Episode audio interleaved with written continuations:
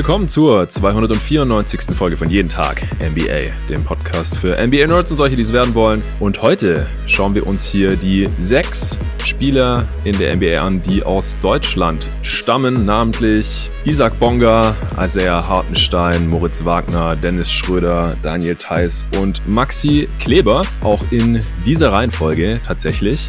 Und dafür habe ich mir mal wieder den Julius Schubert reingeholt. Herr Julius. Hi. Die Hörer sollten dich ja mittlerweile kennen. Wer es noch nicht tut, du hast in allererster Linie einen super NBA- und Basketball-Analyse YouTube-Channel, der heißt Just a Kid from Germany. Außerdem schreibst du mittlerweile auch für die Five. Also in der Hinsicht sind wir jetzt auch Kollegen. Wir waren auch schon mal mhm, ja. Kollegen bei gotoguys.de. Da hast du Draft-Profile geschrieben, als ich die Seite noch kommissarisch weitergeleitet habe. Außerdem bist du nicht nur hier bei Jeden Tag NBA ab und zu mal Gast, sondern auch regelmäßiger Gast bei André Vogt und God Next. Und du haust natürlich unter anderem auch immer wieder Videos raus über die deutschen NBA-Spieler. Es ist natürlich so, dass die deutschen Spieler in Deutschland ein gesteigertes Interesse erfahren. Äh, ich persönlich handhabe es jetzt so, dass ich jetzt nicht mehr oder weniger über diese Spieler spreche, als es ihre Leistung verlangt, sage ich jetzt einfach mal. Also ich halte einfach grundsätzlich nicht viel davon, über Spieler nur zu sprechen, weil sie aus einem bestimmten Land stammen. So handhabe ich das persönlich halt. So müssen sich halt durch Leistung empfehlen im Grunde. Auf der anderen Seite verstehe ich das natürlich, dass da ein größeres Interesse vorhanden ist, auch unter meinen Hörern und auch unter den jeden Tag NBA Supportern. Und deswegen kamen halt auch gerade bei den Answering Machines immer wieder Fragen, ja, kannst du nicht mal was über die deutschen Spieler machen oder wie macht sich eigentlich dieser und jener Spieler? Und äh, in der Answering Machine war mir das dann ein bisschen zu kurz. Ich will jetzt auch nicht einen eigenen Pod über einzelne Spiele hier machen. Deswegen habe ich gesagt, komm, wir packen jetzt kurz vor Ende der Regular Season nochmal alle sechs deutschen NBA-Spieler in einen Pod und dafür hole ich mir den Julius rein, weil der sich eben auch mal wieder ausgiebig mit diesen Spielern beschäftigt. Vor allem, weil die Videos ja dann auch immer ganz gerne auf YouTube geguckt werden, oder? Ja, das stimmt. Videos von deutschen Spielern werden immer äh, sehr gerne angeschaut.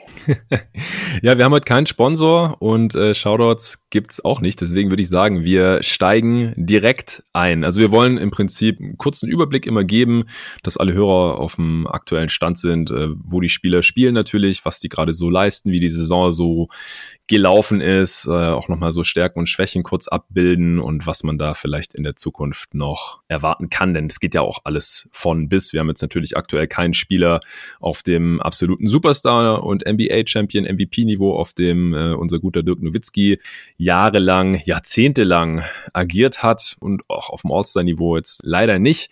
Aber wir haben auf jeden Fall durchaus solide NBA-Spieler, Starter, Backups und im Prinzip kann man diese sechs Spieler in zwei Altersklassen einteilen. Im Prinzip haben wir einmal so die etwas älteren, die jetzt aktuell so in ihrer Prime sind, Schröder 27, Thais 29 gerade geworden. Äh, Schröder wird noch 28 dieses Jahr und Maxi Kleber mit 29, der ist der älteste Deutsche in der NBA. Und dann haben wir noch die drei Jüngeren, die sind alle Anfang 20 mit äh, Isaac Bonga, der erst im November 22 wird. Also er Hartenstein, der gestern 23 geworden ist. Herzlichen Glückwunsch nachträglich. Und Moritz Wagner, der vor zehn Tagen 24 geworden ist. Auch hier kann man, glaube ich, noch nachträglich Glückwunsch aussprechen. Aber der größere Glückwunsch bei Moritz wahrscheinlich wahrscheinlich eher, dass er jetzt nochmal bei einem NBA-Team untergekommen ist, nachdem die Celtics ihn ja entlassen hatten ist er jetzt bei den Orlando Magic noch am Start und spielt da auch sehr, sehr viel. Da kommen wir nachher zu. Aber erstmal Isaac Bonga, der ist nach wie vor bei den Washington Wizards. Da wurde er ja zusammen mit Wagner hingetradet in der vorletzten Offseason ist ein äh, Flügelspieler, 6'9, äh, lange Arme, äh, spielt leider diese Saison sehr, sehr wenig, vor allem im Vergleich zur Vorsaison, liegt auch nur so ja, zwei Punkte, knapp zwei Rebounds und weniger als ein Assist auf in elf Minuten pro Spiel, hat auch nur 40 Spiele gemacht, also ist auch jetzt irgendwie teilweise aus der Rotation komplett rausgefallen, wird gar nicht eingesetzt. Hat einen auslaufenden Rookie-Vertrag, wird danach restricted, Free Agent, das ist auch so ein, ja, sich wiederholendes Thema hier bei den äh, deutschen NBA-Spielern. Viele werden jetzt im Sommer Free Agent, alle bis auf Kleber können Free Agent werden. Da kommen wir dann auch noch kurz dazu. Also auch bei Bonga, der kann sich im Sommer neu orientieren. Ja, wie würdest du denn Bonga erstmal so einstufen? Was für ein Spielertyp ist er? Welche Position äh, spielt er? Wie würdest du das beschreiben? Das Interessante bei Bonga ist, dass er quasi dieser große Flügelspieler ist mit den langen Armen, relativ, relativ schnell und athletisch auch und trotzdem Ballhandling-Fähigkeiten mitbringt. Ähm, mhm. Ich denke, was, was ihn so ähm, charmant gemacht hat, war, dass er diese Rolle eines großen, also zumindest jetzt auf, auf, auf den ersten Blick betrachtet, die Rolle eines großen äh, Ballhändlers übernehmen kann, ein großer Point Guard, hat aber leider in dieser Saison jetzt nicht, nicht nur einen Schritt, äh, nicht nur keinen Schritt nach vorne gemacht in seiner Entwicklung, sondern hat dann wahrscheinlich eher sogar einen Schritt zurück gemacht und hat mhm. es nicht geschafft, da an diese Leistung anzuknüpfen und auch ähm, da eine feste Rolle zu finden in einem, in einem Washington-Team, äh, wo dann Westbrook reingekommen ist. Ja, ich, ich hatte vor über einem Jahr auch damals ein Video zu Bonga gemacht, bin aber eigentlich äh, eher ein bisschen enttäuscht, von dieser Entwicklung in diesem Jahr. Ja, also es sieht zumindest danach aus, dass er sich auf jeden Fall nicht weiterentwickelt hat und vielleicht sogar einen Schritt nach hinten gemacht hat, wie du es gerade genannt hast. Aber du hast auch schon, ich glaube, den Hauptfaktor genannt, wieso Bonga erstens weniger spielt und wenn er gespielt hat, wieso das nicht so gut ausgesehen hat. Ich glaube einfach, dass Bonga in erster Linie nicht spielt, weil du ohne konstanten Wurf und das ist halt das große Problem bei Bonga, einfach in einem Team, in dem Westbrook spielt, mhm. keine Rolle haben kannst. Weil das, ja. ich bin auch erst neulich nochmal ausführlich darauf eingegangen, was so das Problem ist mit Russell Westbrook. Du kannst nicht noch mehr Non-Shooter neben ihn stellen, als ähm, bei den Wizards ist es halt so, dass der Big normalerweise nicht werfen kann, der drauf ist. Und dann kannst du da nicht noch einen Wing drauf haben, neben Westbrook und diesem Non-Shooting Center, der auch nicht werfen kann. So irgendwann ist es einfach zu eng auf dem Feld. Und dann ist Bonga halt wahrscheinlich für die Planung der Wizards nicht wichtig genug gewesen, dass man ihn jetzt trotzdem noch auf Teufel komm raus da irgendwie integriert hat. Das Ding ist halt, dass er, also letzte Saison hat er eine gute Dreierquote gehabt von 35 Prozent, also so ungefähr Ligaschnitt. Aber das hattest du in dem Video auch äh, gut herausgearbeitet, er hat halt, er nimmt halt so wenig Dreier, er hat ja, überhaupt keine ja. Gravity, weil die Defense überhaupt nicht damit rechnet, dass er einen Wurf nimmt und wenn er mal einen nimmt, wenn die dann zu 35 Prozent fallen, ja Gott, dann ist es halt so. Also letztes Jahr hat er unter drei Dreier von den Possessions genommen. Dieses Jahr hat er versucht, das ein bisschen nach oben zu schrauben. Das sind jetzt nur über 400 Minuten, also ist echt sehr kleine Sample Size, weil er halt nur diese 40 Spiele A ungefähr 10 Minuten pro Spiel gemacht hat. Aber er trifft halt 28 Prozent jetzt nur noch. Also das sind auch nur 13 Treffer bei 47 Versuchen. Das ist echt ein absoluter Witz, leider. Und wenn dieser Dreier nicht fällt, dann äh, geht halt auch äh, seine Effizienz in Keller, weil im Halbfeld, da hat er dann auch nicht so das Skillset. Es ist, es ist dann äh, schwierig für ihn auch zum Korb zu kommen. Er kann mal einen Closeout attackieren, aber die kommen dann halt auch nicht wirklich, weil er halt eben nicht so diese Gravity mhm. hat. So in Transition kann er mal auf jeden Fall was machen, weil er halt relativ flott unterwegs ist so. Er ist nicht so der heftige Finisher, Athlet. Einfach ihm fehlt da so ein bisschen die Explosivität beim Finish und ihm fehlt halt auch die Masse, um halt gegen äh, Kontakt zu finishen und solche Sachen. Und auch das Ding, er kam ja irgendwie als so 6'9 Point Guard in die Liga, oder das hat man sich vielleicht so ein bisschen erhofft, aber richtig guter Playmaker im Halfcourt ist er halt auch nicht. Mhm. Also in. Transition kann er mal einen ganz geilen Pass raushauen oder so. Aber das hattest du in dem Video auch ganz gut rausgearbeitet, dass er eigentlich kein Playmaker am Ball ist und dann äh, wird das mit dem fehlenden Wurf oder fehlenden Gravity halt noch zu einem größeren Problem. Ja, wenn du nicht wirklich am Ball für dich selber und andere kreieren kannst, aber halt auch abseits des Balles nicht wirklich funktionierst, weil du nicht wirklich werfen kannst, ist es äh, meistens sehr ungünstig und das wird dann halt noch verstärkt. Du hast es gerade angesprochen, wenn man da mit jemandem wie Westbrook zusammenspielt, der mehr Spacing um sich herum braucht als 99,9 Prozent aller anderen NBA-Spieler.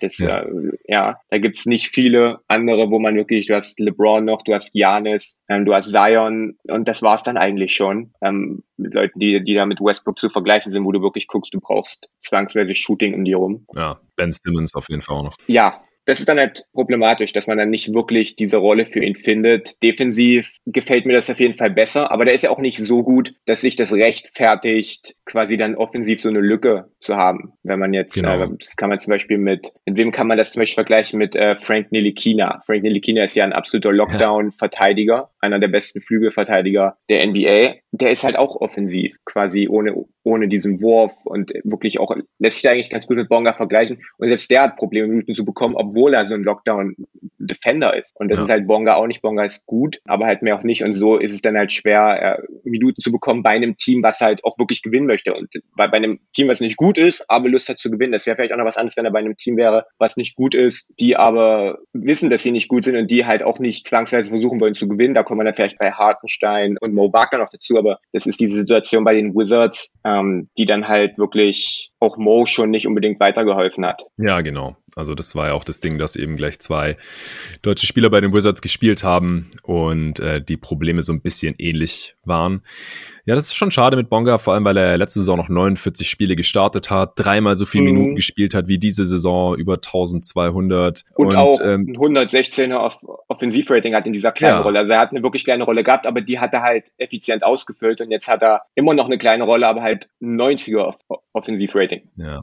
Ich würde jetzt trotzdem noch nicht mal unbedingt, also ich, ich könnte jetzt aufgrund dieser Sample Size von äh, 400 irgendwas Minuten noch nicht selbstbewusst sagen, der ist schlechter geworden. Ich glaube einfach, dass die mhm, Rolle dieses ja. Jahr überhaupt nicht passt. Er bekommt keine Gelegenheiten mehr und wenn er spielt, dann nur kurz und es passt halt alles hinten und vorne nicht zusammen. Ich kann mir jetzt eigentlich vorstellen, dass er mit 21 Jahren auf einmal schlechter geworden ist. Ich glaube, das ist ja, einfach das Small Sample Size Theater bei ihm und da jetzt halt im, im negativen Sinne. Wir reden ja oft drüber, wenn jemand irgendwie über äh, 400 Minuten 50 Prozent seiner Dreier trifft, so ja, hey, aufpassen, das ist nicht auf einmal der beste Shooter der Liga-Geschichte mhm. geworden, sondern das wird wahrscheinlich schon wieder irgendwie ein bisschen runtergehen. Und hier äh, kann man halt davon ausgehen, dass er wird nicht auf einmal garantiert wieder 35 Prozent seiner Dreier treffen, aber allgemein, dass er halt schon ein äh, durchschnittlich oder sogar überdurchschnittlich effizienter Spieler sein kann. Das Problem ist bei ihm halt auch, dass er so eine geringe Usage hat, also 10% Usage Rate.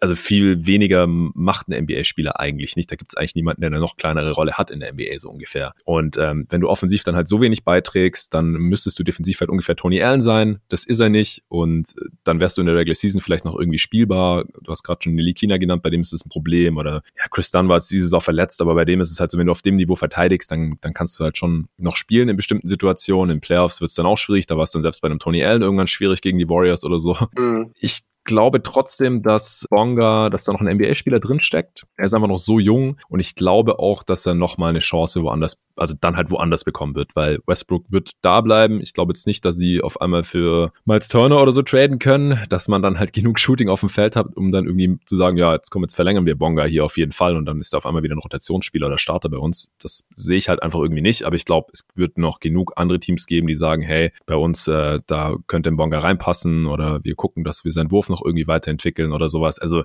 so junge Spieler, die schon so viel gezeigt haben im Alter von 20 Jahren, die kriegen auch nochmal eine Chance in der NBA. Das glaube ich schon. Ja, sehe ich ganz genauso. Also ich, wenn du mich jetzt fragen würdest, hat er eine Chance in der NBA, wird er nach der Saison noch NBA spielen, dann würde ich da auf jeden Fall sagen, ja. Also es würde mich schon sehr überraschen, wenn er dann nicht noch, also wenn es da kein Team gibt, das auf Bonga schaut und sagt, okay, den können wir irgendwie gebrauchen, da sehen wir Potenzial, weil das Potenzial ist da. Und wenn das jetzt eine Saison nicht funktioniert hat, neben dem Spieler, wo schon öfter mal Spieler nicht funktioniert haben, da würde ich dann jetzt ja, nicht stimmt. da ja, dann sagen, okay, der hat keine Chance mehr. Ja. Genau. Gut, dann würde ich sagen, reicht es auch schon zu Bonga. Dann kommen wir zu Isaiah Hartenstein von den äh, mittlerweile Cleveland Cavaliers. Der wurde ja gegen Javel McGee getradet zur Deadline, kam aus Denver, ist ein waschechter Big Man, Seven Footer, einigermaßen kräftig und äh, der hat jetzt auch einen auslaufenden Vertrag, hat allerdings eine Player Option über knapp 1,8 Millionen nächstes Jahr. Also der kann sich wohl selbst aussuchen, ob er dann bei den Cavs bleiben möchte. Da muss man natürlich im Hinterkopf behalten, dass die auch für Jared Allen getradet haben. Der ist ja im James Harden Deal im Endeffekt dann bei den Cavs Cavs gelandet. Und der ist natürlich das deutlich größere Talent als Hartenstein, ähnlich jung und dessen Rookie-Vertrag läuft jetzt auch aus und natürlich wollen die Cavs ihn halten. Und ich denke mal auch, dass sie das tun werden, ist auch restricted, die können alles andere matchen und es wäre einfach sinnfrei, wenn sie ihn jetzt irgendwie ziehen lassen würden. Und dann wäre natürlich klar, wenn Hartenstein bleibt und solange Allen fit ist, ist Allen der Starter und Hartenstein halt dann maximal der Backup. Vielleicht sicher dann der Backup, das wird man ihm dann bestimmt auch irgendwie kommunizieren, wenn es Richtung Free Agency geht. Er war ja jetzt auch während Allen diese relativ langwierige Concussion, also Gehirnerschütterung hatte und deswegen nicht spielen konnte, war er auch zeitweise dann der Starter und hat ein paar richtig äh, schöne Games rausgehauen. Also das wird auf jeden Fall spannend zu beobachten sein. Was hältst du jetzt so bisher von Hartenstein? Du hattest das letzte Mal auch vor einem Jahr ein Video zu ihm das, gemacht. Ja, da war er noch in, in, in Houston. Genau, in der G-League quasi. In der G-League, stimmt. Stimmt, ja, ich finde cool. Da war dein Case quasi, äh, Hartenstein ist eigentlich ein echter NBA-Spieler. ja, ich finde es cool, dass du dir die ganzen Videos nochmal reingezogen hast. Ich erinnere mich nur noch dunkel daran. Ja, du haust ja auch so viel raus. Also. Ja.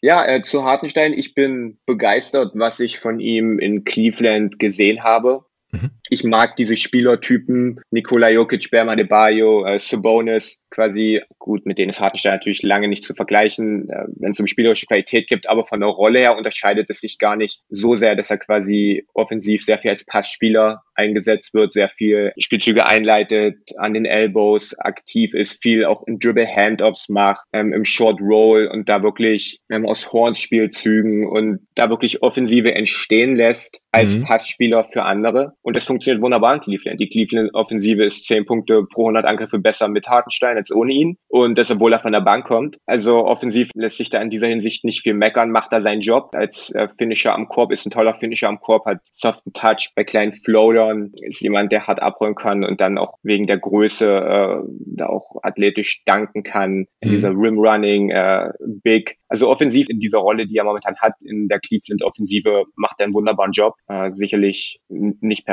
gibt sicherlich auch Lücken in seinem Spiel, wenn wir jetzt dann vor allem auf den Wurf gucken. Aber ich finde es gut, dass er in Cleveland da Freiheiten hat, die er halt in Denver nicht hatte. Ja. ja. von daher lässt sich da nicht viel Negatives sagen über Hartenstein bis jetzt in Cleveland. Nee, nee, auf gar keinen Fall. Also gerade das, das erste Spiel, das war fast schon so eine Draymond Green Statline mit irgendwie fünf Punkten, 14 Rebounds, sieben Assists oder so und seither hat er auch noch ein paar Mal mhm. sechs Assists, vier Assists und so rausgehauen.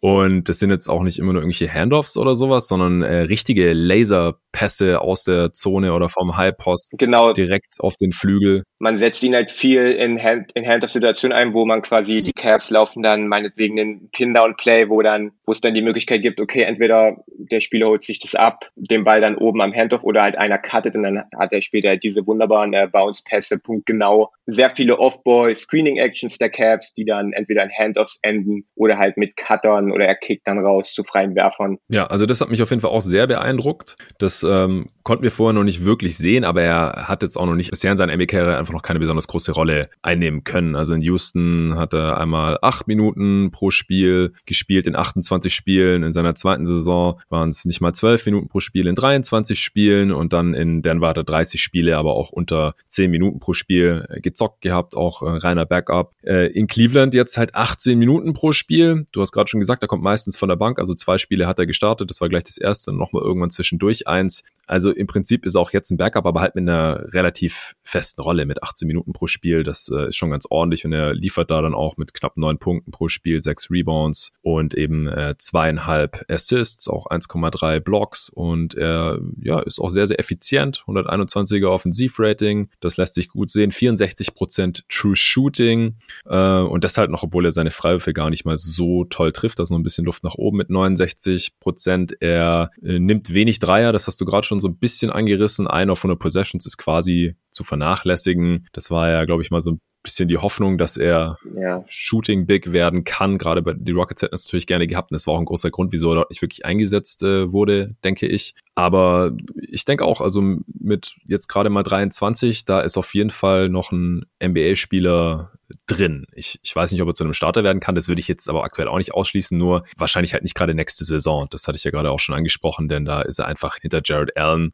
Was denkst du denn, was limitiert Hartenstein gerade noch? Hast du auch irgendwas gesehen, als du jetzt das äh, Tape gescoutet hast, wo du denkst, da ist noch Luft nach oben? Ja, und zwar denke ich, dass es ihn als Playmaker und Passer einschränkt, dass er halt absolut keine ähm, Scoring Gravity hat. Also wenn wir jetzt wieder auf diese Handoffs gucken, ähm, dann hat er vielleicht den Ball oben auf Höhe der Dreierlinie und Gegner wissen dann, dass die Off-Ball-Action dann das ist, was wirklich verteidigt werden muss, weil Hartenstein weder dann in den Wurf geht, mhm. noch wirklich den Ball auf den Boden setzt und dann selber was damit macht. Deswegen hat er da einfach, wenn wir jetzt gucken, bei Carl Anthony Town zum Beispiel, das laufen die Wolves immer häufiger dann auch so etwas, dass man ihn offensiv versucht, in diese Rolle einzusetzen. Und da ist halt immer die Gefahr, dass er sofort abdrückt. Und deswegen kann das natürlich ganz, ganz anders verteidigt werden, als wenn du weißt, dass der Spieler nicht dann selber dribbeln wird oder in den Wurf geht. Ich denke, das schränkt ihn halt schon ein bisschen ein. Mhm der Midrange-Wurf, der Dreier, das ist halt wirklich momentan das, wo ich denke, das unterscheidet ihn dann noch von anderen Spielern. Was ich noch sagen wollte, ist, ich sehe ihn wirklich in dieser Backup-Center-Rolle. Man hat das häufig äh, bei diesen Bank-Units, dass dann jemand sehr, sehr wertvoll ist, der diese Offensive organisieren kann, der dann äh, Ballhandling, Playmaking-Aufgaben übernimmt, Spielzüge läuft. Und die hat, wenn wir jetzt auf Cleveland gucken, davon hat Cleveland genug in ihrer Starting Five. Man hat Sexton, man hat Garland, die diese Rolle übernehmen können. Und das ist dann halt extrem wertvoll, wenn du jemanden wie Hartenstein hast, der von der Bank rankommt und dann diese Rolle übernehmen kann in, in kleineren Maße und da das ganze Team organisiert, so ein bisschen, das ist extrem mhm. wertvoll. Und ich denke, wenn wir dann ein bisschen auf Defense gucken, dass er halt defensiv auch seine Limitation hat. Er ist ein großer mhm. Center, wirklich groß,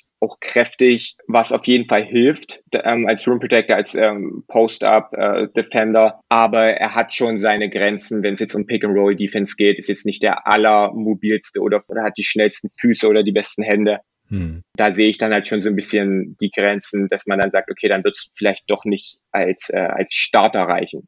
Ja, das kann ich mir schon auch vorstellen. Also das ist in der heutigen NBA, da solltest du, wenn du schon nicht switchen kannst, und das würde ich bei ihm jetzt auch eher ausschließen, mhm. was wahrscheinlich auch in Houston nochmal ein weiterer Grund war, wieso man ihn da nicht so wirklich spielen lassen wollte, dann musst du halt in der Drop Coverage wenigstens äh, sehr, sehr gut sein. Und da, ja, ist jetzt auch noch nicht so das, das furchteinflößendste Hindernis.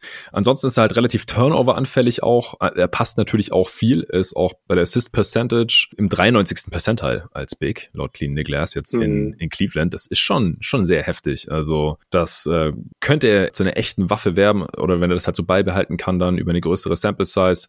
Aber auf der anderen Seite ähm, begeht er halt auch unendlich viele Turnovers. Ist teilweise auch so ein bisschen Overpassing oder es, äh, er dann mhm. manchmal ein bisschen zu viel versucht, noch mit, mit den den Pässen ist mir auch so ein bisschen aufgefallen. Aber äh, unterm Strich denke ich, ähm, ist es cool, dass er das jetzt zeigen kann hier oder zeigen äh, konnte bisher in Cleveland in dieser Rolle. Dann bin ich mal gespannt, wie es äh, für ihn weitergeht. Ob die Cavs das jetzt dann auch so sehen und sagen, ja komm, das ist ein solider Backup-Big, den, den wollen wir jetzt auf jeden Fall noch mindestens für eine Saison oder dass sie ihm halt sagen, ihm die Rolle zusichern, sodass er dann halt auch sagt, okay, ich bleib hier. Weil diese 1,8 Millionen könnte ich mir vorstellen, dass wenn er da jetzt aussteigt, dass er die auch von einem anderen Team dann noch bekommen könnte. Also dafür ist er einfach noch jung genug und die Kohle hat jedes Team über, um halt so einen potenziellen Backup, wenn dann ein anderes Team äh, sagt, ja, komm, wir haben die Minuten frei und das bekommt er, glaube ich, jederzeit.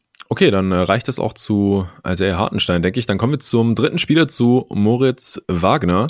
Mittlerweile bei den Orlando Magic, nachdem er, wie gesagt, von den Celtics entlassen worden war. Die haben sich noch Jabari Parker reingeholt und sich von Wagner getrennt, nachdem man wohl für ihn äh, keine Rolle mehr gesehen hat. Da kam er ja zur Trade Deadline hin von den Washington Wizards. Auch die hatten schon frühzeitig seine Rookie-Option nicht gezogen. Fürs jetzt folgende Vertragsjahr hätte er noch mal ein Jahr haben können. Das wollten die Wizards nicht und deswegen äh, wäre jetzt im Sommer sowieso Free Agent geworden und wird das auch nach wie vor werden. Ja, auch er ist ein Big Man. Er ist ein bisschen kleiner als Hartenstein, 6'11 und ja, ich würde auch sagen, eher unterdurchschnittlich kräftig oder maximal durchschnittlich, äh, kann sich im Sommer dann äh, aussuchen, wo er hingehen möchte. Aktuell bekommt er bei den Orlando Magic eine ziemlich große Rolle. Aber bevor wir darüber sprechen, was er da jetzt so gemacht hat, die letzten paar Spiele, das ist jetzt noch nicht besonders große Sample Size und halt auch bei einem Team, wo es echt um nichts mehr geht, äh, können wir erstmal nochmal allgemein über den NBA-Spieler Mo Wagner sprechen. Da hast du ja auch schon mehrere Videos äh, zu gemacht und auch erst letzte Woche mit Dre by God Next über ihn gesprochen, bevor er sich dann den Orlando Magic angeschlossen hat. Was würdest du denn sagen, was sind die Stärken und Schwächen von Wagner und wieso wurde er jetzt zuletzt auch so herumgereicht in der NBA? Das Problem, was Moritz Wagner hatte, ist, dass es schwierig ist, eine Rolle für, für ihn zu finden, wenn wir auf Big Man schauen. Da hat man entweder diese Stretch Bigs, die das Feld auseinanderziehen und wunderbar werfen können, oder man hat Bigs, die aus dem Post raus für sich selber und andere kreieren können, oder die brandgefährlich sind als Abroller und Finisher dann am Korb. Und das mhm. Problem, was Moritz Wagner hatte, ist, dass die Rolle, die für ihn angedacht war, oder das, wo man ihn quasi drin gesehen hat, in dieser, in dieser Stretch Big Rolle, jetzt jemand, der das Feld auseinanderzieht, der werfen kann, der, der ähm, selber auch ein bisschen äh, Ballhandling Aufgabe übernehmen kann in der Transition, dass er das in Washington nicht so wirklich erfüllen konnte, weil der Wurf einfach nicht gefallen ist. Im Endeffekt, wenn wir auf Moritz Wagner gucken, dann hängt bei ihm extrem viel davon ab, fällt der Wurf oder fällt der Wurf nicht. Und in Washington ist der Wurf nicht gefallen und er ist auch in seiner ganzen Karriere davor nicht wirklich gefallen. Und das mhm. war so ein bisschen das Problem. Und das äh, kombiniert man halt dann auch mit der anderen Seite des Balles, wenn man sich anguckt, okay, welche Rolle hat er denn defensiv?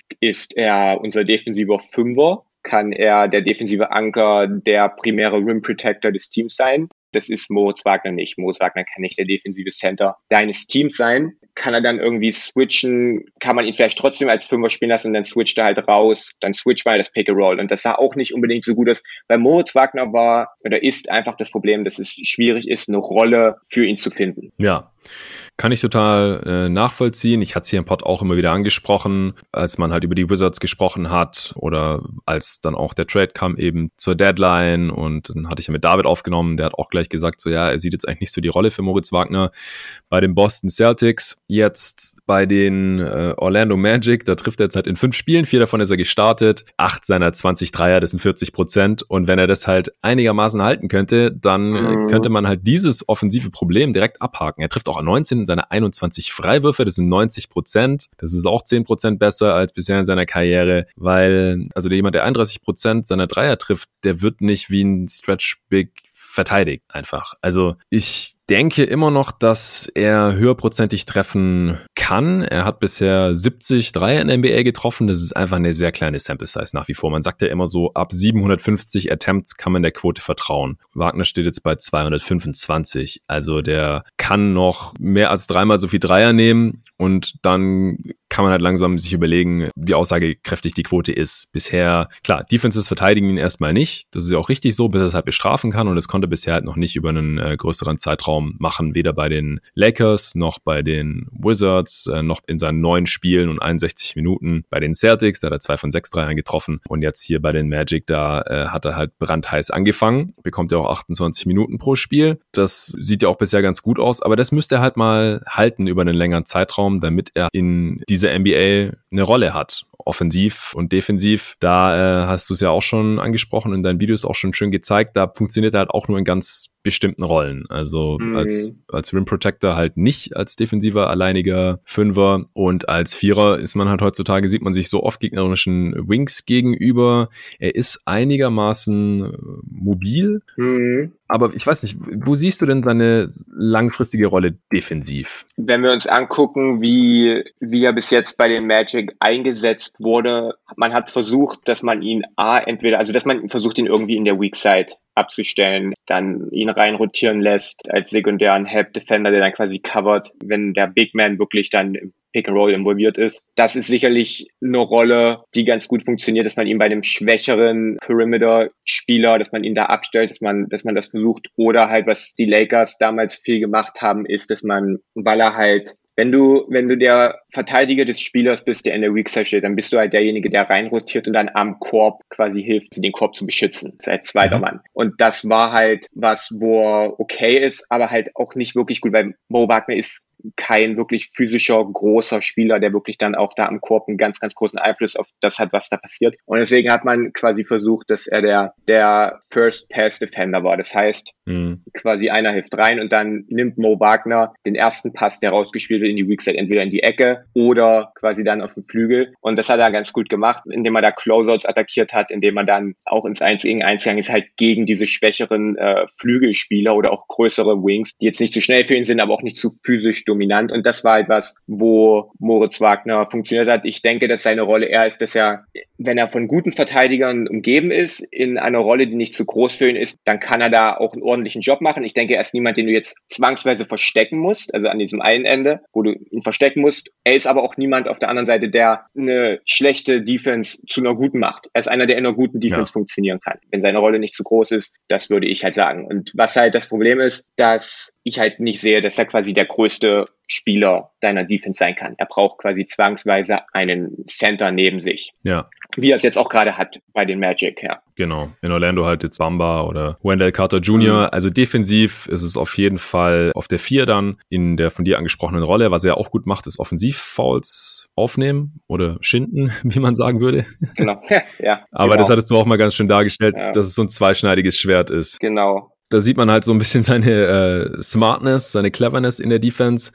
Aber wenn es halt nicht klappt, wenn er das nicht gepfiffen bekommt, und er hat ja letztes Jahr, glaube ich, sogar die NBA in Charges angeführt. Mhm. Ich weiß nicht, war es total oder war es normiert? Das weiß ich jetzt nee, gar nee, nicht. Nee, total mehr. nicht. Total, ja. glaube ich nicht. Ich glaube, es per, war. Pro Minute quasi. Oder pro 100 Possessions, ich weiß nicht mehr ganz genau. Ja, aber wenn es halt nicht klappt, dann äh, haben die Gegner halt einen freien Layup oder einen freien Dank oder sowas. Und deswegen ist ja. es immer so ein bisschen ein Gamble natürlich und auch nichts, worauf man seine Defense aufbauen kann, äh, weder als Spieler noch als Team deswegen denke ich auch, also defensiv dann halt neben einem äh, traditionellen Rim Protector, auch einem, einem kräftigeren Big einfach, der ja auch im, im Post besser gegenhalten kann, weil gegen den Embiid oder sowas kannst du halt einen Moritz Wagner leider einfach nicht verteidigen ja. lassen. Dann spielt er halt auch in der Offense natürlich neben so einem Spieler und äh, wenn das dann halt kein heftiger Shooter ist, dann wäre es natürlich gut, wenn Mo's Dreier weiterhin so fällt wie jetzt in diesen äh, fünf Spielen für die Magic bisher und halt deutlich besser als mit den 31 Prozent, wie es bisher über seine Karriere passiert, ja bei auch nicht so super hohem Volumen. Also da äh, steht und fällt seine Karriere wahrscheinlich einfach auch mit dem Dreier. Ja, die 40 Prozent, die er bisher trifft, schön und gut, freut mich wirklich. Aber was mich wirklich äh, noch viel mehr freut, ist, dass das Volumen auch wieder in die Richtung geht, wo es damals bei den Lakers war. Damals hat er 8 Dreier genommen pro 100 Angriffe, hat es zwar überhaupt nicht getroffen, 28,5 Prozent. Ja. Aber er hat zumindest nicht gezögert und er hat die Würfe genommen. Das war schon mal ein gutes Zeichen. Dann ist es runtergegangen auf 4,5 pro 100, also fast halbiert. Dann 5,6 pro 100. In diesem Jahr 5,2 mit Washington und dann 4,8. Ja, es war immer so um die 5 jetzt ja. äh, bei seinen letzten paar Stationen. Und jetzt ist er wieder bei 7 und das ist schon mal ein super Zeichen, dass er die Würfe genau. nimmt und versucht sie zu treffen, indem man zum Beispiel man, die Magic laufen super viel Pick and Pop mit ihm.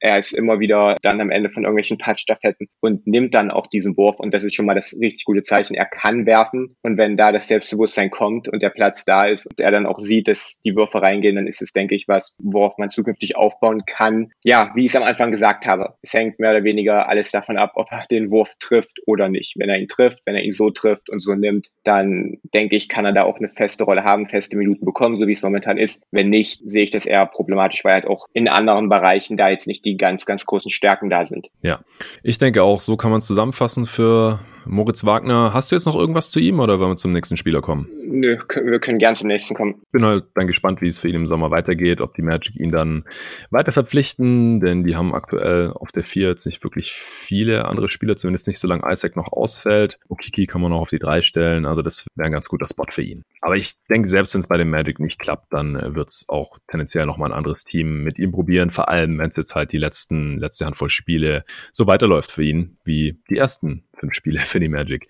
Der nächste Spieler hier ist Dennis Schröder von den Lakers, wird Ende diesen Jahres 28, ist äh, Guard, äh, 6'3 groß, absolutes Leichtgewicht, legt jetzt die Saison so 16, 4 und 6 auf, rund im Schnitt in über 32 Minuten pro Spiel. Das ist ein Career High tatsächlich, ist auch im Contract Year, hat vielleicht der eine oder andere mitbekommen, dass er neulich auch eine Contract Extension über vier Jahre von den Lakers ausgeschlagen hat. Die ähm, konnten ihm nicht mehr anbieten als 84 Millionen bei einer vorzeitigen Verlängerung. 84 Millionen über vier Jahre, also über 20 Millionen Millionen pro Jahr und er hat es abgelehnt. Jetzt wird er im Sommer unrestricted Free Agent, also scheint sich seiner Sache da ziemlich sicher zu sein, dass er einen noch größeren Deal bekommen kann. Ja, äh, guck mal mal, denn seine Saison ist bisher ja nicht die nicht die beste Regular Season. Die vorige bei den Thunder, die war schon besser, da war aber auch in einer anderen Rolle. Da kam er von der Bank als Sixth Man. Du hattest auch ein Video gemacht gehabt, wieso er einer der besten Sixth Man der Liga ist und wie er sich weiterentwickelt mhm. hat und mhm. so. Aber er war halt auch nicht der der Starting Point Guard von einem Contender.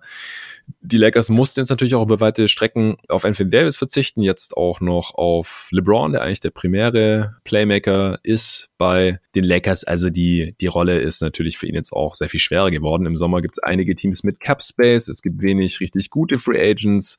Also es könnte schon sein, dass er diese Kohle vielleicht auch woanders bekommt. Die Lakers brauchen ihn aber eigentlich. Vielleicht hofft er auch darauf, dass sie jetzt nochmal den Titel verteidigen können mit ihm und dass er dann entsprechend entlohnt wird. Das wird sich alles zeigen.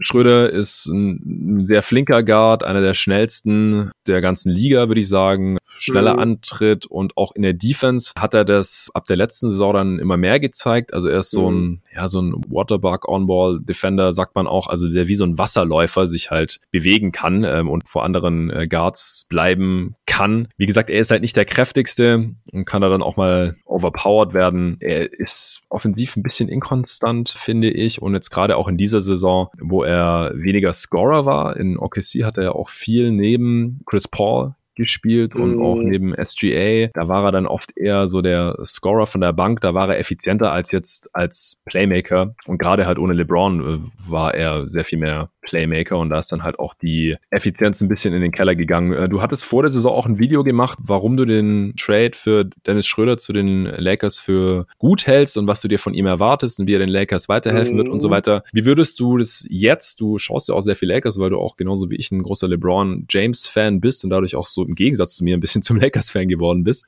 ähm, Was hältst du so von der Saison von Schröder für die Lakers? Bisher hat er deine Erwartungen erfüllt und wie gefällt dir das alles so auch in, in Anbetracht der Umstände natürlich? Ja, die Saison von Dennis Schröder hat eigentlich nicht so wirklich uns irgendwas gesagt, was wir davor noch nicht wussten. Dennis Schröder spielt eh, also spielt ungefähr so, wie man das hätte erwarten können. Er, er zeigt jetzt nicht auf einmal irgendwie irgendwas Neues, wo man sagt, okay, gut, das ist jetzt mal ein riesiger Entwicklungssprung gewesen. Er spielt auch jetzt nicht schlechter, als man das, als man das hätte erwarten können. Die Sache mit Schröder ist halt, dass er nicht dieser dritte offensive Star ist. Also es ist nicht so, dass der Lakers Kader aufgebaut ist, man hat LeBron, AD und Schröder und dann den Rest, sondern es sind LeBron, AD und dann der komplette Rest. Also Dennis Schröder gehört auf jeden Fall zu den Rollenspielern. Da muss man sich, da darf man sich gar keine Illusionen machen. Er ist niemand, der, und das haben wir ganz klar gesehen, in der Abwesenheit dann von beiden, der auf einmal da die komplette Offensive dirigiert, Würfe für sich mhm. und andere auf einem hohen Level kreiert und dir da als erste Option dafür sorgt, dass ähm, das weiter alles so funktioniert, wie es davor funktioniert hat. Das ist er nicht. Er ist, wenn man, also er ist jetzt absolut niemand, der da am laufenden Band Vorteile kreiert, von denen dann alle anderen profitieren können. Er ist eher jemand, der mehr davon profitiert, wenn, wenn jemand wie LeBron oder AD Vorteile kreieren, wo er dann Kapital draus schlagen kann, die er dann auch erweitern kann. Ja. Das ist, glaube ich, eher eine Rolle, in der er funktioniert. Was dafür vielleicht ganz wichtig ist, dass der Dreier nicht so gefallen ist, wie er letztes Jahr gefallen ist. Er hat 38,5 Prozent getroffen letztes Jahr. Das war, ja. ist, war sicherlich keine Marke, wo man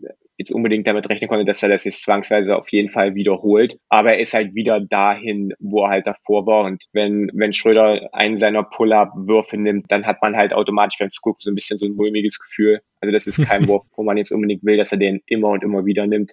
Defensiv, du hast es angesprochen, macht er wirklich das Maximum aus seiner Größe. Vor allem am Ball ist ein wunderbarer On-Ball-Verteidiger, wirklich eine Pest am Ball, schnelle Hände, schnelle Füße, wirklich mobil, kann da um Screens herumkommen, kann da wirklich, es schafft es immer wieder vor dem Boardhändler zurückzukommen oder zumindest an ihm dran kleben zu bleiben ist da wirklich giftig und macht am Ball, das muss man so ein bisschen unterscheiden, weil er Off-Ball nicht der allerbeste Verteidiger ist, aber zumindest am Ball macht er einen wunderbaren Job und hat auf jeden Fall einen großen Alter daran, dass die Lakers auch mit den ganzen ganzen Ausfällen immer noch, ich weiß nicht mehr genau, auf welchem Platz sie jetzt sind, äh, wenn man aufs Defensiv. Die sind jetzt auf den zweiten Platz gefallen, okay. vor kurzem aber erst, ja. Aber dass man da lange Zeit wirklich die ligaweit äh, statistisch beste Defense hatte, das ging auch auf die Kappe von Dennis Schröder. Mhm. Ja, zur, zur Vertragsverlängerung, ich kann den Move von ihm auf jeden Fall, also ich, ich, ich kann verstehen, warum er es gemacht hat. Die Lakers haben halt kein Cap Space mehr. Die Lakers sind Cap Space technisch dank der beiden äh, Verträge ihrer Superstars quasi darauf, quasi sie sind wirklich mehr oder weniger darauf angewiesen, dass man dann irgendwie über solche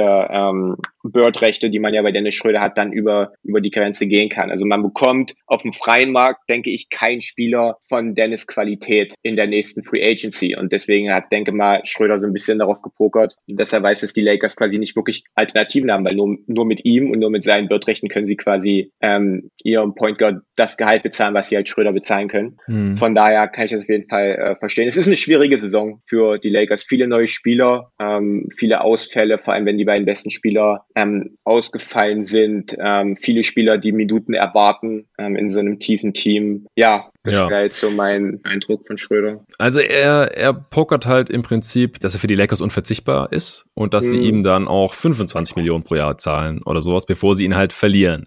Ja. Äh, solange es jetzt keinen Spieler gibt, der irgendwie annähernd an Schröder rankommt, den man für die Mid-Level-Exception bekommen könnte, mhm. wie, also es gibt jetzt, wie gesagt, nicht so viele tolle. Es gibt halt Kyle Lowry, wenn der sagt, hey, ähm, gib mir 30-3 und ich komme, dann wird es schwierig für Schröder 25 Millionen mhm. von den Lakers zu bekommen. Ja?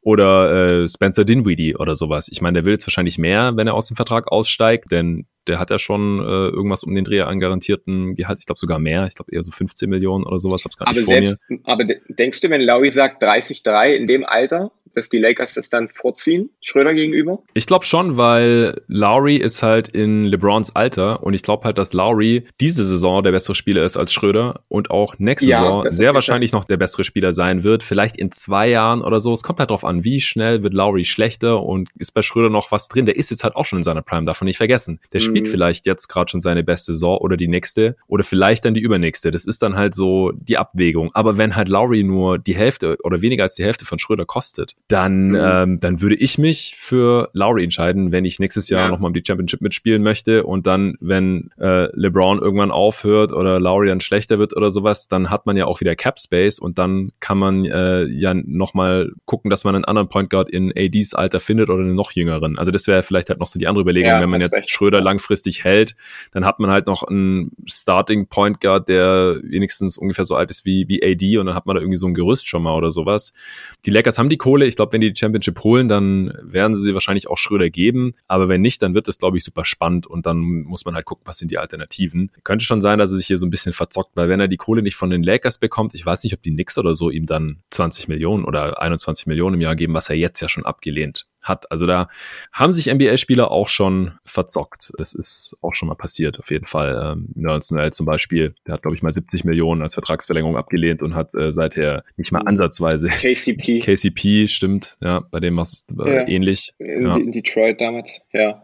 Ja. Ich fand es noch interessant, dass Schröder jetzt gerade die zweitniedrigste Usage Rate seiner gesamten Karriere hat. Nur in seiner Rookie-Saison hat er eine noch kleinere Rolle gehabt und trotzdem ist halt die, die Wurfeffizienz noch runtergegangen. Also ich, ich frage mich so ein bisschen, was jetzt halt auch in den Playoffs dann von ihm zu erwarten ist. In den Lake, bei den Lakers, da hängt natürlich alles davon ab. Das habe ich auch im letzten Pod hier ausführlich gesagt und du hast jetzt heute auch noch ein Video dazu rausgebracht, ob LeBron fit ist und AD. Also ohne die, wenn die nicht bei 100% mhm. sind oder nahezu, dann wären die eh nicht Champ. Aber gehen wir mal davon aus, die werden Champ. Dann muss ja Schröder eigentlich schon relativ oft oder wahrscheinlich oft genug der drittbeste Spieler der Lakers sein, weil so viele andere Optionen gibt es da halt nicht. Also halt Drummond oder Kuzma oder KCP oder so. Letztes Jahr war es Rondo halt oft genug und, und dann ab und zu halt mal noch irgendwie ein anderer, so dass es halt irgendwie mhm. gereicht hat. Aber ich glaube, dieses Jahr der Playoff-Ritt, der wird ein bisschen härter für die Lakers, weil sie halt auch von einer ganz anderen Ausgangsposition starten, ohne Heimrecht, vielleicht sogar das Play-In in der ersten Runde schon ein schwerer Gegner wahrscheinlich und so. Das wird hart und da wird einiges auch von Schröder abhängen. Äh, vielleicht noch so ein, zwei Sätze, bevor wir dann zum nächsten Spieler kommen, was du jetzt von Schröder in den Playoffs erwartest. Erstmal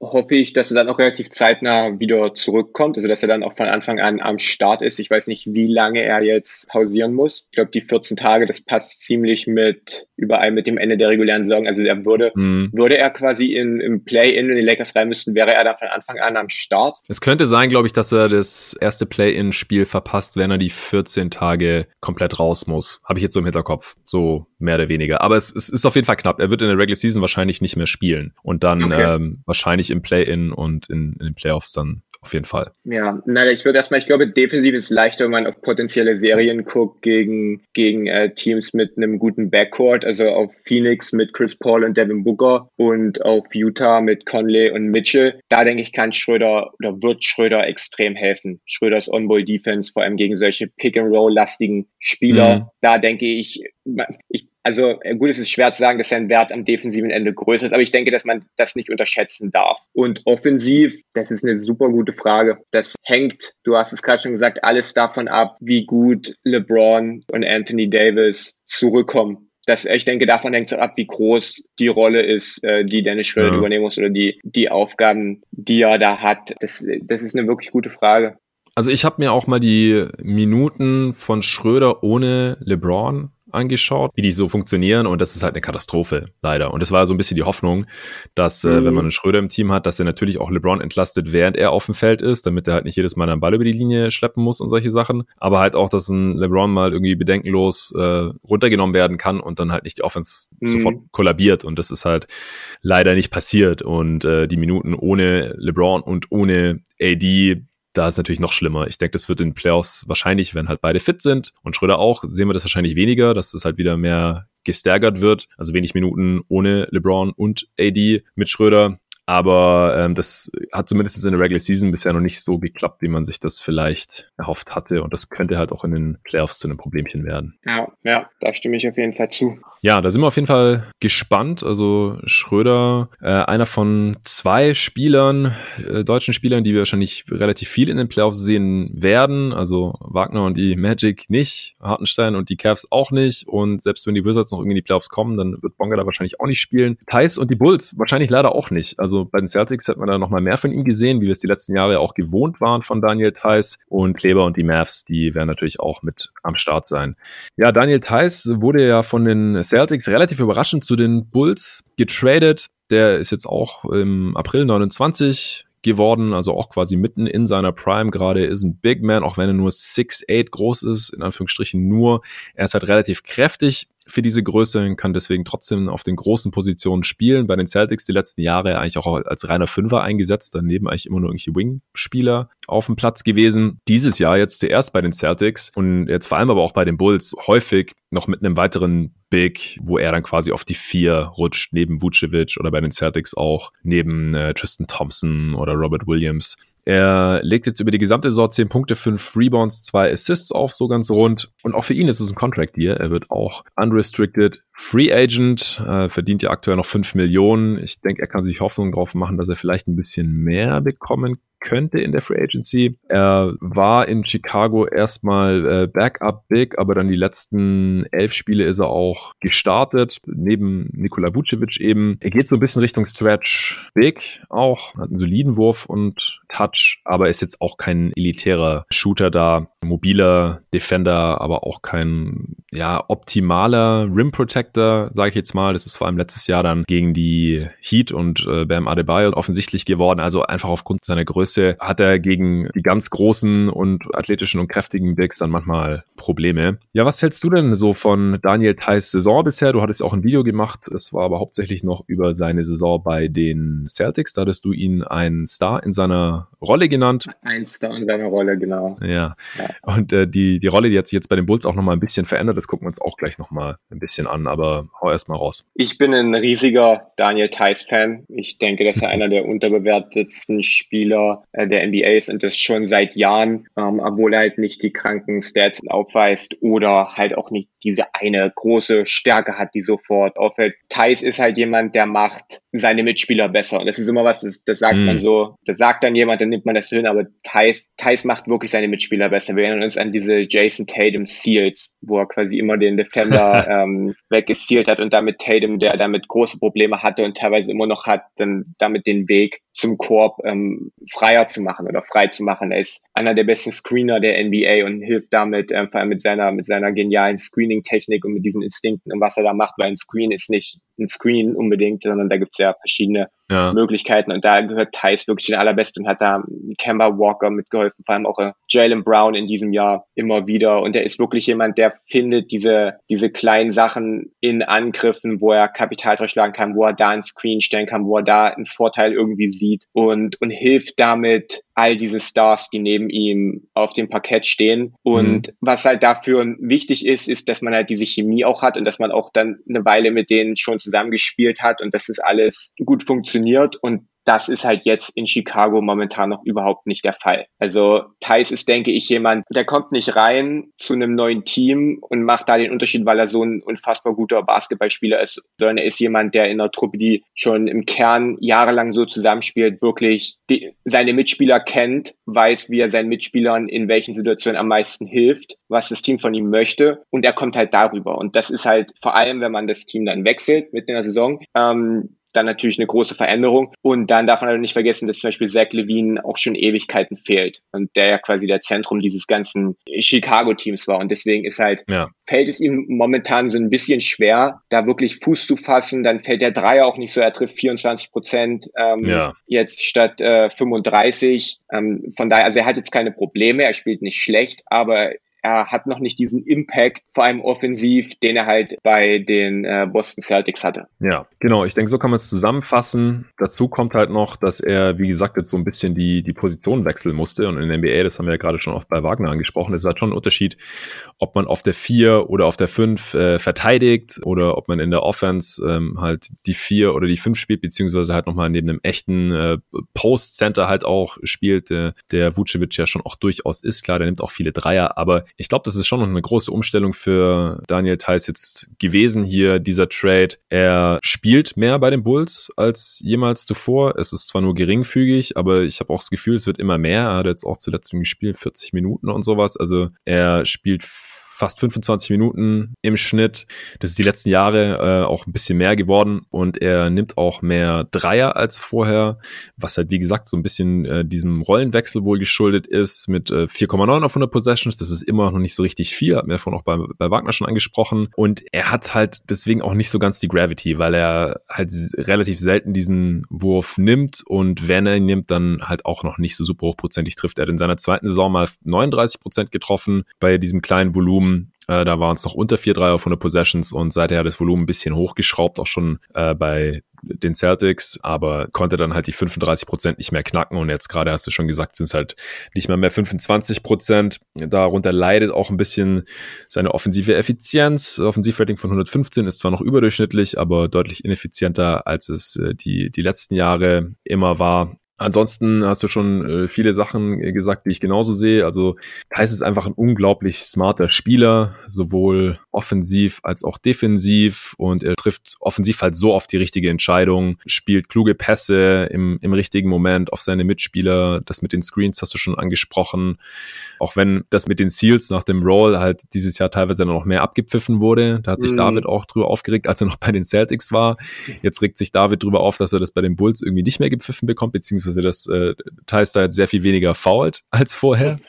Ja, ja. Äh, ja, aber das kann halt manchmal auch mit so Teamwechseln und dann anderer Rolle und so einhergehen. Und defensiv sind die Bulls halt eine absolute Katastrophe. So halt auch, wenn Thais auf dem Feld ist. Und offensiv funktioniert das auch nicht so wirklich äh, mit, mit Thais äh, da auf der 4. Leider, also ich gehe da mit dir mit, ich würde es jetzt gar nicht ihm anlasten. Das Ding ist halt auch, seit Thais da ist, hat, äh, hat ja Zach Levine so viel Zeit im Health and Safety Protocol leider verbringen müssen. Und ja, die, die Bulls, die enttäuschen schon ziemlich. Da hatte ich ja mit Arne auch äh, vorletzte Woche einen Pod so aufgenommen ja, also unterm Strich denke ich auch, dass wir hier gerade nicht so das echte Leistungsvermögen von Daniel Theiss sehen. Eine Frage vielleicht noch, was denkst du denn, was für ihn die bessere Position ist in der NBA? Ist es als alleiniger Big auf der 5 oder neben einem anderen Big dann quasi auf der 4 perspektivisch? Ich denke, es ist mit ihm auf der 5. Also ich äh, kann mir nicht vorstellen, dass es äh, langfristig besser funktioniert, wenn er neben sich noch einen äh, großen Center hat, wie jetzt zum Beispiel in Chicago. Also ich sehe ihn wirklich schon als Fünfer, das was er auch, wo er auch in Boston am besten war. Also diese Lineups mit mit zwei mhm. Big Men, das hat ja überhaupt nicht funktioniert. Also ich denke, dass er besser spielt auf der 5 und dass er auch dem Team mehr hilft auf der 5, weil er halt nicht ähm, dieses, ähm, er bringt nicht genug Spacing, um ja.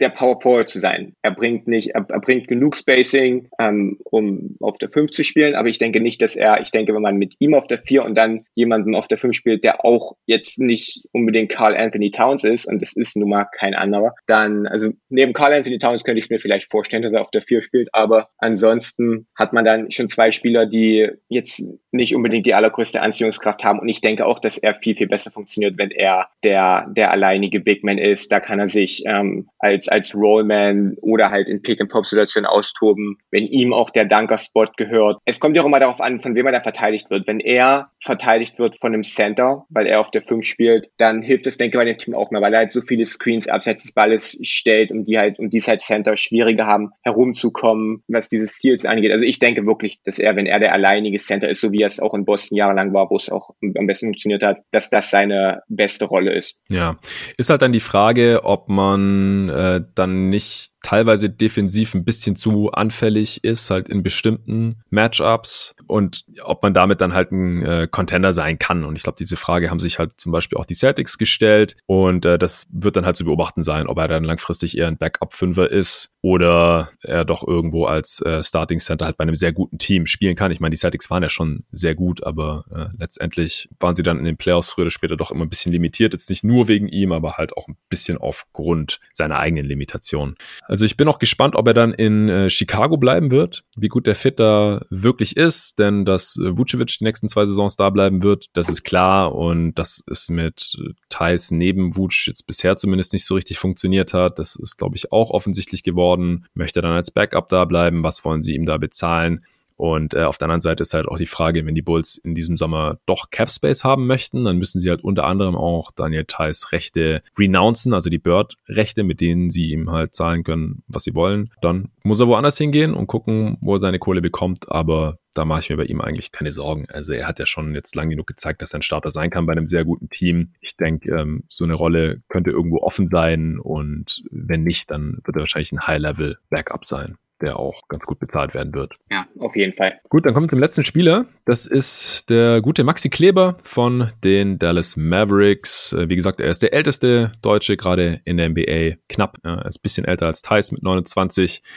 Ist auch ein Big, ähm, eher Smallball, Fünfer, wird mehr auf der Vier eingesetzt. Defensiv kann er auch noch besser gegen Wings verteidigen als Daniel Theiss. Ist größer als Theiss, so mit 6'10, 6'11 wird er auch teilweise gelistet. Ich denke eher, dass er 6'10 ist. Er ist äh, ziemlich athletisch und auch ziemlich kräftig. Er ist äh, der athletischste von den deutschen Bigs hier. Auf jeden Fall. Er hat auch als einziger noch einen Vertrag über diese Offseason hinaus garantiert. Bis 2022, 2022, 2023 hat er dann nochmal ein ungarantiertes Jahr für 9 Millionen. Ich würde Stand jetzt davon ausgehen, dass die Mavs das wahrnehmen werden, weil die Kohle ist er normalerweise wert. Ja, offensiv ist er auch eher so ein Stretch-Big, der einen ganz guten Wurf hat. Jetzt diese Saison sind viele ein bisschen enttäuscht von Maxi Kleber, aber das zieht sich ja so ein bisschen durchs ganze Team, durch die ganze Franchise, durch die Saison der Mavs auch an sich. Er selber war ja auch betroffen von äh, dem Covid-Strike, da den die Mavs erlitten haben.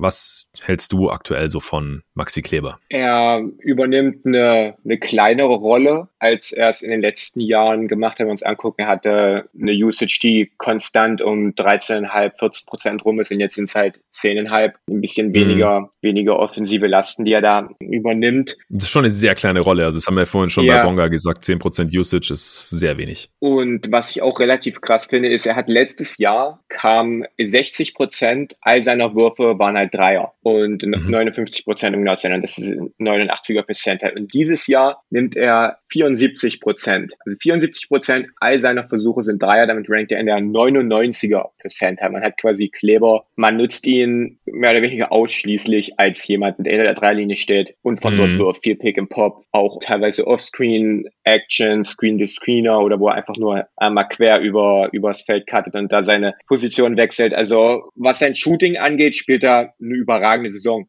Er trifft ähm, 41,5 Prozent seiner Dreier, ja. ähm, harmoniert da wunderbar mit, mit Luka Doncic. Es gibt, denke ich, wenige ähm, Bigmen in der NBA, die so tolles äh, Spacing liefern wie Maxi Kleber. Von daher bin ich ein bisschen überrascht, dass du gerade gemeint hast, dass äh, Leute da enttäuscht sind. Ich denke mal, es richtet sich dann eher auf, auf das Team im Allgemeinen und vielleicht, dass seine Rolle zu klein ist, dass er vielleicht einfach mehr machen könnte. Aber das, was er macht, macht er eigentlich ziemlich gut. Defensiv wie offensiv war jetzt zumindest mein Eindruck. Ja, also er ist halt ein reiner Shooter mittlerweile ge geworden und er nimmt ja sogar weniger mhm. Dreier als letzte Saison. Also anteilsmäßig mhm. an seiner Offense mehr, aber unterm Strich einen halben Dreier weniger auf 100 Possessions, mhm. unter acht. Ja. Letzte Saison über acht, 37 Prozent. Und ähm, seine, seine Zweier sind, wurden quasi so ein bisschen gestrichen und das, obwohl er ein ziemlich athletischer Finisher auch ist, das ist halt irgendwie komplett weggefallen und auch äh, defensiv Da ähm, hat man letzte Saison halt noch ein bisschen mehr gesehen als, äh, als Rim Protector äh, und er hat ja auch On-Ball ähm, richtig gute Jobs gemacht gehabt, so gegen Kawhi und so auch teilweise, also gegen mhm. so kräftige Wings, gegen LeBron. Und äh, das habe ich halt schon so mitbekommen, dass manche Mavs-Fans da so ein bisschen enttäuscht sind von seiner Saison. Okay. Ja, nee, ich hatte, ich hatte letztes Jahr ein Video gemacht über, über seine Defense, dass ich denke, ja. wenn Maxi Kleber äh, mehr Minuten gespielt hätte oder spielen würde und da mehr Aufmerksamkeit bekommt, dass da auch mehr Leuten auffallen würde, dass er einer der besten äh, Big Man Defender der NBA ist. Ähm, ich habe jetzt nicht unbedingt mitbekommen, also dass es äh, schlechter geworden ist in diesem Jahr. Ich fand, also ich habe mir ein bisschen Tape angeguckt von den Mavs in ihrer Defense und ich fand eigentlich, dass er da auch, auch jetzt konstant letztes Jahr einen tollen Job gemacht, letztes Jahr in den Playoffs auch ähm, gegen, gegen Kawhi vor allem und auch dieses Jahr eigentlich wieder einen Top-Job macht. Also es gibt wenige Big Men, die mobiler sind, die besser gegnerische Wings verteidigen können als ja. Maxi Kleber. Also das ist wirklich der absolute Wahnsinn. Und dann halt auch als äh, Weak-Side-Shot-Blocker. Und er harmoniert halt auch wunderbar mit Porzingis zusammen defensiv. Porzingis defensiv sicherlich auch so eine kleine Problemzone, aber wenn er zusammen mit Maxi Kleber verteidigt, verteidigt, dann sieht das eigentlich, sieht das eigentlich super gut aus. Die beiden ergänzen sich da perfekt. Ähm, von daher bin ich eigentlich, also ich finde eigentlich, dass Maxi Kleber eine hervorragende Saison spielt. Ja, also die Defense funktioniert auch sehr, sehr gut, wenn Maxi Kleber drauf ist.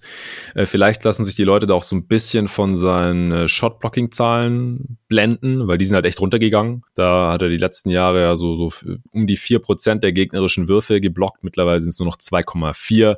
Aber das mhm. ist ja nicht immer äh, gleich zu setzen mit, äh, mit, mit jetzt guter Defense. Allgemein glaube ich, dass einfach seine Athletik ein bisschen gelitten hat. Ich weiß nicht, ob das jetzt schon ein bisschen am Alter liegt, denn die athletische Prime, die ist ja eher so mit Mitte 20 und er ist jetzt halt schon 29. Kann sein, dass er da einfach schon ein bisschen was verloren hat. Kann sein, dass es an Covid liegt, was wir natürlich nicht hoffen wollen, aber halt auch nicht ausschließen können. Also ich würde ihm das jetzt nicht zu sehr anlasten, aber wo man das halt auch noch sieht, nicht nur an den defensiven Playmaking-Zahlen, sondern auch an den Dunks. Also er war ja auch immer ein echt äh, guter vertikaler mhm. Spacer und Leaper und Lob-Target auch für Luca und so. Und er hat die letzten Jahre immer so 40, 50 Dunks gehabt. So zwischen 10 und 15 Prozent alle seine Field Goal Attempts waren Dunks. Und das ist jetzt halt auf unter 5 Prozent runter. Er hat nur 8 Dunks die ganze Saison über. Das mhm. ist schon krass. Also diese, diese absoluten Highflyer Highlights Szenen, die sieht man halt einfach irgendwie nicht mehr. Hängt, ich würde es sorry, darf ja? ich kurz einhaken, hängt vielleicht auch einfach damit zusammen, dass, also klar, sicherlich gebe ich dir zu 100% recht. Aber ich denke, dass da auch die Rolle mit reinspielt, dass er jetzt halt viel, viel mehr Dreier nimmt und auch in diesem Zwei-Punkte-Bereich deutlich weniger unterwegs ist. Damit hat das sicherlich auch zu tun. Ja, genau, aber das, die, die Versatilität, so, die würde ja trotzdem nicht schaden. Also, mm, äh, Dunks ja. oder Heliups oder so sind ja auch, sind ja noch hochprozentigere Plays als jetzt Dreier. Ja, er spielt ein bisschen weniger auf der 5 und deswegen vielleicht ein bisschen mehr am, am Perimeter auch. Also, da lassen sich schon Erklärungen für finden. Äh, unterm Strich würde ich auch sagen, er spielt auch mehr als letztes Jahr. Äh, 27 Minuten pro Spiel, legt da 7 Punkte, 5 Rebounds auf im Schnitt, also haut jetzt niemanden um, so statistisch gesehen. Und wie gesagt, vielleicht entsteht der, der Eindruck auch eher daher. Ich würde da jetzt auch nicht mitgehen. Hm.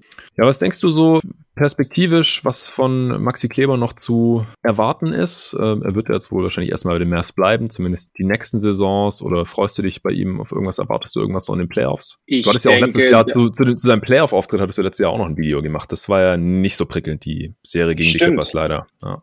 Hat er in erster Linie seinen Dreier nicht getroffen. Offensiv. Ja, genau, ja. das ist das ist es halt. Wenn du einen Spieler hast, bei dem drei Viertel seiner Versuche Dreier sind, dann muss der halt fallen. Und wenn der nicht fällt, dann ist es halt problematisch. Und es war halt auch letztes Jahr in den Playoffs so, dass Kawhi ähm, vor allem auch in dieser Serie einfach, den konntest du so gut verteidigen, wie du wolltest. Und Maxi Kleber hat den so gut verteidigt, wie man es eigentlich nur konnte im einzigen Und er hat trotzdem die Würfe getroffen. Von daher war da ähm, das nicht so ein glücklicher Playoff-Auftritt von Kleber. Ja, mhm. ich denke, also ja, solche, solche Vorhersagen oder solche, ähm, was, was ich mir so ein bisschen erwarte, das ist ähm, ein bisschen äh, schwierig. Ich denke, dass Klar. er den Maps noch lange Zeit erhalten bleibt, weil er halt auch da in der Situation ist, neben Luca. Luca kann von ihm profitieren, er kann von Luca extremst profitieren. Ich denke, dass wir in den Playoffs, was wir gegen die Maps sehen werden, ist, dass Luca noch viel, viel häufiger gedoppelt und getrappt wird und da werden sich dann noch mehr Freiräume für einen Maxi Kleber aufmachen. Also ich denke nicht, dass es daran scheitern wird, dass er zu wenig freie Würfe bekommt oder zu wenig Möglichkeiten, dann Closer zu attackieren oder vielleicht auch für Lobs. Ähm, ich würde mir wünschen, dass man ihn nicht exklusiv als Werfer einsetzt, weil du hast es angesprochen, dafür kann er halt auch zu viel. Selber, wenn er halt quasi abrollt, ähm, ja. wenn er näher am Korb eingesetzt wird. Also dass er da rein exklusiv jemand ist, den man hinter der Dreierlinie abstellt und dann, also nicht abstellt, aber den man da, den man dort einsetzt. Ähm, da könnte man sicherlich vielseitiger werden und mehr Dinge mit ihm machen, aber das hängt dann von den Coaches ab. Genau, das würde ich mir so ein bisschen wünschen. Ja, ich sehe auch gerade nochmal, also diese Saison, weniger als zehn Prozent seiner Abschlüsse sind direkt am Ring und äh, er ist dann sehr, sehr hochprozentiger Finisher, auch die ersten drei Jahre in der NBA gewesen, auch dieses Jahr noch mit 65 Prozent, davor war es immer so 70 Prozent und äh, er hatte die ersten drei Jahre aber auch immer eher so 30 Prozent im Schnitt seiner Abschlüsse dort und jetzt ist es halt nur noch ein Drittel davon. Also wie gesagt, da frage ich mich halt so ein bisschen, liegt es äh, an seinem eigenen Vermögen mögen oder wie er halt eingesetzt wird. Und wenn es letzteres ist, dann würde ich mir auch wünschen, dass er wieder ein bisschen mehr am Ring finishen darf, entsprechend eingesetzt wird, äh, cutten soll, Pick and Roll, solche Geschichten. Aber gut, ich denke, das reicht jetzt auch zu Maxi Kleber und allgemein zu den sechs deutschen NBA-Spielern. Äh, hat mir mal wieder riesen Spaß gemacht mit dir, Julius. Vielen Dank, auch, dass ja. du hier deine Expertise eingebracht hast. Wenn ihr es noch nicht tut, dann checkt auf jeden Fall den YouTube-Kanal aus, Just a Kid from Germany und äh, folgt ihm auch auf Twitter at just a kid from G in dem Fall. Ich habe ich hab drei weniger Twitter-Abos als du. Das oh, ja, dann auf keinen Fall. ja, sehr nice. Ähm, ihr könnt auch Ed jeden Tag MBL folgen, wenn ihr es noch nicht tut, äh, damit der Julius mich hier nicht noch überholt.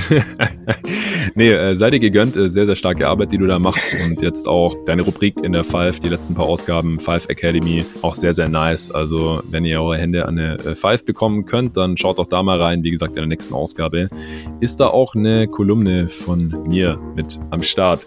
Ja, vielen Dank dafür und bis zum nächsten Mal. Also, Julius wird auch hier in den Playoffs immer wieder am Start sein, äh, zusammen mit vielen anderen Gästen. Wir freuen uns drauf. In zweieinhalb Wochen geht's los.